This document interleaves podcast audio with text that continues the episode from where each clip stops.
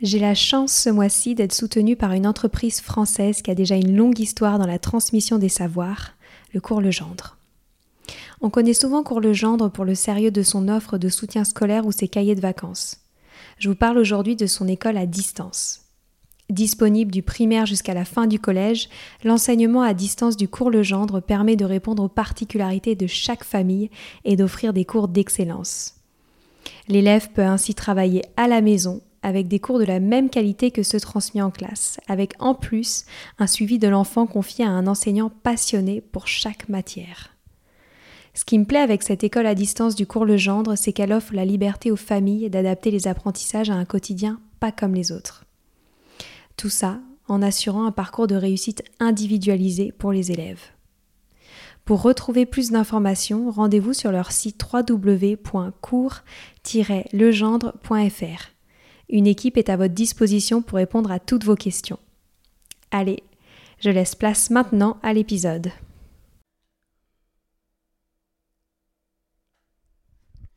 Aujourd'hui, je vous propose un épisode qui nous a été demandé assez souvent par nos auditeurs.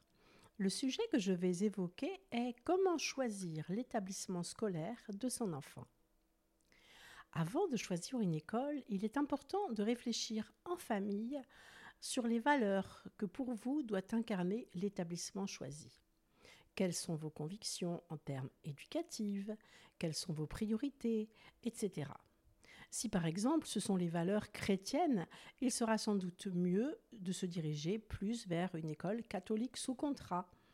Si c'est l'apprentissage d'une seconde langue, plutôt envisager une école bilingue. Si c'est le contact avec la nature, peut-être s'ouvrir à une école qui pratique la Forest School. Il est important aussi de se renseigner sur les différentes pédagogies alternatives si pour vous l'école publique ou privée sous contrat ne répond ni totalement aux besoins de l'enfant, ni totalement à vos valeurs.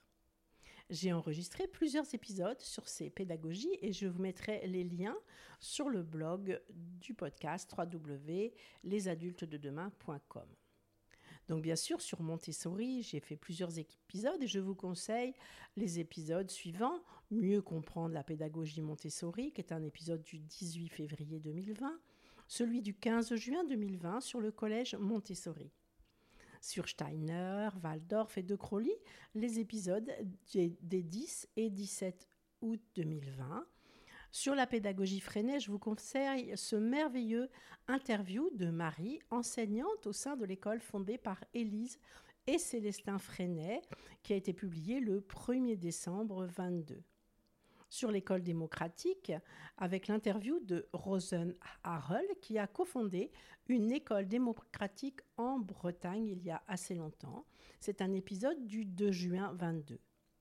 Et puis sur l'école dans la nature par Sylvain Vagnon qui est le spécialiste des pédagogies alternatives, un épisode du 23 juin 22. Vous pouvez également écouter le podcast Créer son école, mon histoire, qui est consacré à des créateurs d'écoles et qui évoque donc de nombreuses pédagogies. Je vous mettrai également le lien sur le blog. Pour moi, il est très important d'avoir les bonnes connaissances afin de faire le meilleur choix par rapport à ce que l'on souhaite que l'enfant vive. Votre enfant passe beaucoup d'heures à l'école et pendant de longues années, et cela laissera une empreinte sur lui et influera et influencera l'être qu'il va devenir.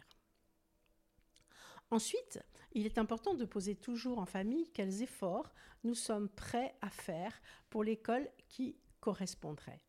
D'abord, par rapport au périmètre géographique. Quel temps de route vous êtes prêt à faire ou pouvez faire? Qui va faire ces trajets et comment? Cela est vraiment différent pour chacun. Par exemple, dans notre lycée international Montessori Athéna de Bailly, une famille a un trajet de minimum une heure aller, un minimum une heure retour, et lors d'embouteillage, ça va jusqu'à deux heures, voire plus, et ils le font depuis 11 ans pour leurs deux enfants. L'aîné étant entré en CP et est maintenant en classe de terminale. Et cela ne dérange en rien ni le papa qui fait les trajets, ni les enfants qui le vivent. C'est une question très importante car lorsque l'on choisit une école, c'est un investissement de temps qui ne, doit pas être une contrainte. Car si cela en est une, cela ne tiendra pas dans la durée. Or, logiquement, lorsqu'on choisit une école, ce n'est pas pour une seule année. car pour récolter tout le bénéfice de la pédagogie choisie, du lieu, de ses enseignements, des enseignants, il faut s'y installer et y rester plus d'un an. Donc il faut vraiment poser les contraintes liées à l'école, comment on les vit et comment on les assumera. Se pose bien sûr la question du budget. Quelle somme maximum souhaitons-nous ou pouvons-nous accorder à ce poste dans notre budget? J'ai vu des familles qui faisaient appel aussi aux grands-parents ou à la marraine pour aider au paiement des frais mensuels. Plutôt qu'offrir des cadeaux, ils préféraient une participation à l'école. C'est aussi un choix à poser. Il y a aussi parfois la question du temps que l'on est prêt à donner pour l'école, car certains établissements demandent une participation active dans le projet et la vie de l'école. Or, il sera compliqué de s'engager sur certaines tâches et de ne pas les assumer ensuite. Après, avoir répondu à toutes ces questions, il sera donc très simple de recenser les écoles qui cocheraient les bonnes cases concernant le périmètre, le coût et les valeurs fortes. Pour faire une nouvelle sélection, il peut être intéressant de visiter le site web de l'école et faire une première demande pour avoir des renseignements sur les modalités d'inscription et sur le projet pédagogique. En effet, il est facile avec un site de faire une jolie vitrine de l'école. Il est donc très important de demander le projet pédagogique qui va vraiment donner une visibilité sur les fondements. Le projet pédagogique, on peut dire que c'est la Bible de l'école. Vous allez trouver les fondements de l'école, comment elle a été créée, pourquoi, par qui, depuis combien de temps, le détail sur l'équipe pédagogique, la pédagogie qui est menée, et comment l'organisation interne est faite, la démarche éducative, mais aussi les intentions de l'école. À la lecture de celui-ci, vous pourrez évaluer si une école correspond ou non à vos attentes. C'est un vrai recensement de ce qui se passe sur l'école et cela peut tout à fait orienter vers votre choix. Pour les quelques écoles dont les projets pédagogiques ont retenu votre attention, cherchez les dates des portes ouvertes et organisez des visites, si possible, avec votre enfant, afin d'évaluer sur place avec lui ses ressentis, observer ses réactions et surtout celles des représentants de l'école sur place avec votre enfant. Est-ce que c'est un moment convivial? Il y a des portes ouvertes où les adultes ne s'intéressent même pas aux enfants. Mais chez nous, par exemple, c'est un moment convivial où toute l'équipe pédagogique est présente. On s'intéresse aux enfants, encore plus lorsqu'il s'agit de lycéens ou de collégiens, que l'on associe totalement à ce moment. C'est fondamental, car c'est l'enfant qui va passer le plus clair de son temps dans ce lieu choisi. Donc, c'est dès la porte ouverte que l'enfant doit avoir une importance pour les équipes. Quelques questions que vous pourrez poser lors de votre visite. D'abord, depuis quand l'école existe et est-elle indépendante ou en réseau? Appartenir à un réseau me semble très important, car cela offre une certaine cohérence. Cela à force de partage, de coordination, et cela assure aux familles une certaine forme de niveau de garantie et de pérennité. On est témoin aujourd'hui de plusieurs écoles qui ferment leurs portes malheureusement. Interroger sur l'expérience et la formation du personnel et du dirigeant. Il faut tout de même savoir que parfois, on peut tomber sur des personnes qui ont peu d'expérience, par exemple, dû à une reconversion, et qui sont de véritables passionnés, et donc qui offriront le meilleur à vos enfants. Contrario, on peut tomber sur des gens qui, ont, qui sont lassés de leur métier avec un grand nombre d'années derrière eux. Donc il est important de laisser la chance à la personne que vous rencontrez, de voir comment elle incarne son projet de classe, comment, comment elle incarne les projets qu'elle veut mettre en place dans sa classe. Nous avons par exemple une éducatrice qui a auparavant travaillé dans l'art et qui s'est reconvertie à la naissance de ses enfants dans l'enseignement en se formant via notre organisme de formation Apprendre Montessori et qui justement fait un lien avec son bagage en art et en histoire. ce qu'elle propose aux enfants est vraiment extraordinaire alors qu'elle est débutante. De même, on a un papa qui est professeur en classe de primaire à, l'école Athéna de Bailly. Il a été ingénieur pendant toute sa carrière. Il a fait une reconversion à l'âge de 55 ans. Et l'enseignement, c'est véritablement un choix et une passion. Et ce qu'il offre aux élèves, c'est absolument extraordinaire. Donc toujours laisser une chance si la personne débute, mais bien écouter son discours. Écoutez aussi la pédagogie qui est mise en place. Hein. Moi, je vois de plus en plus des écoles qui se disent multipédagogie. Mais qu'est-ce que ça veut dire multipédagogie?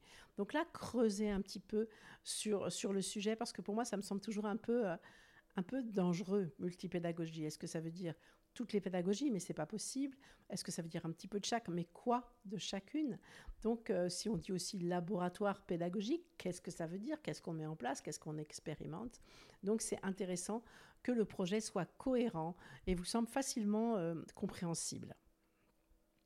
Observez aussi le matériel mis à disposition des enfants. Bien sûr en termes de qualité, qu'il ne soit pas vétuste, mais aussi observer s'il y a du matériel en lien avec les nouvelles technologies, par exemple. Les neurosciences évoluent beaucoup et il, est important de voir ce qui est mis en place en phase avec les nouvelles pédagogies, avec les nouvelles découvertes aussi, car, car on va former les adultes de demain, donc il faut que ce soit en phase avec leur monde. Demandez quels outils de suivi et d'évaluation des élèves sont mis en place. Peu importe que l'école que vous décidez de choisir soit sous ou hors contrat, il est important que votre enfant soit suivi dans ses apprentissages et progrès et de veiller au respect au minimum des attendus de l'éducation nationale. Car si vous décidez de remettre votre enfant dans le classique, il est important que celui-ci ne soit pas mis en échec. À titre d'exemple, j'ai rencontré des enfants qui avaient suivi leur école primaire dans des écoles euh, à pédagogie différente et qui n'écrivaient pas du tout en cursif. Et donc, lorsqu'ils sont allés dans l'école classique, sous contrat, ou public ou privé, ils se sont retrouvés en échec. Donc, il y a tout de même quelques règles à, à respecter. Poser des questions sur l'organisation de la communication auprès des parents. Quels moyens sont mis en place pour la visibilité de ce qui se vit en classe. Existe-t-il un blog, un cahier de vie, une application pour envoyer régulièrement des photos de ce qui se passe en classe? Quelles transmissions sont faites aux parents sur les apprentissages de leurs enfants? Quels moyens de communication avec les parents? Y a-t-il des rendez-vous planifiés pour discuter des progrès de l'enfant? Quels moments conviviaux sont organisés pour les parents au long de l'année? Bien sûr, vous pouvez aussi vous renseigner sur le nombre d'enfants et adultes par classe. Attention, ne, pas penser que peu d'enfants va être super ou, synonyme de qualité. Parce que trop peu d'enfants, ça peut signifier peu de sociabilisation, peu de relations, peu de choix d'amis, peu d'émulation entre eux et parfois même peu d'autonomie puisque un adulte va s'occuper complètement euh, d'eux, donc ils vont perdre l'autonomie. Posez aussi des questions sur la façon d'accueillir les enfants en difficulté et comment ils sont pris en charge. Moi, je suis à fond pour l'inclusion des enfants à besoins spécifiques dans les classes et nous le faisons systématiquement dans nos écoles, mais pas n'importe comment. Dans nos écoles Athéna, nous sommes accompagnés par une équipe de spécialistes qui prend en charge les enfants en fonction de leurs besoins. Donc ça peut être une heure par semaine, mais ça peut être aussi à plein temps. Donc c'est très important que ces enfants bénéficient du soutien de spécialistes et même pour nos éducateurs et éducatrices, il est fondamental d'être conseillés sur la façon d'offrir le meilleur à ces enfants, sur la façon dont on peut organiser des activités communes entre les enfants de la classe, afin que tous profitent de cette chance d'être ensemble. Et il y a besoin de réels spécialistes. Je me souviens de certaines années où je scolarisais dans ma classe un élève s'appelait Thomas, je me souviens, et il était euh, atteint d'autisme et il riait tout le temps et il faisait des blagues et bien sûr moi ça me faisait rire.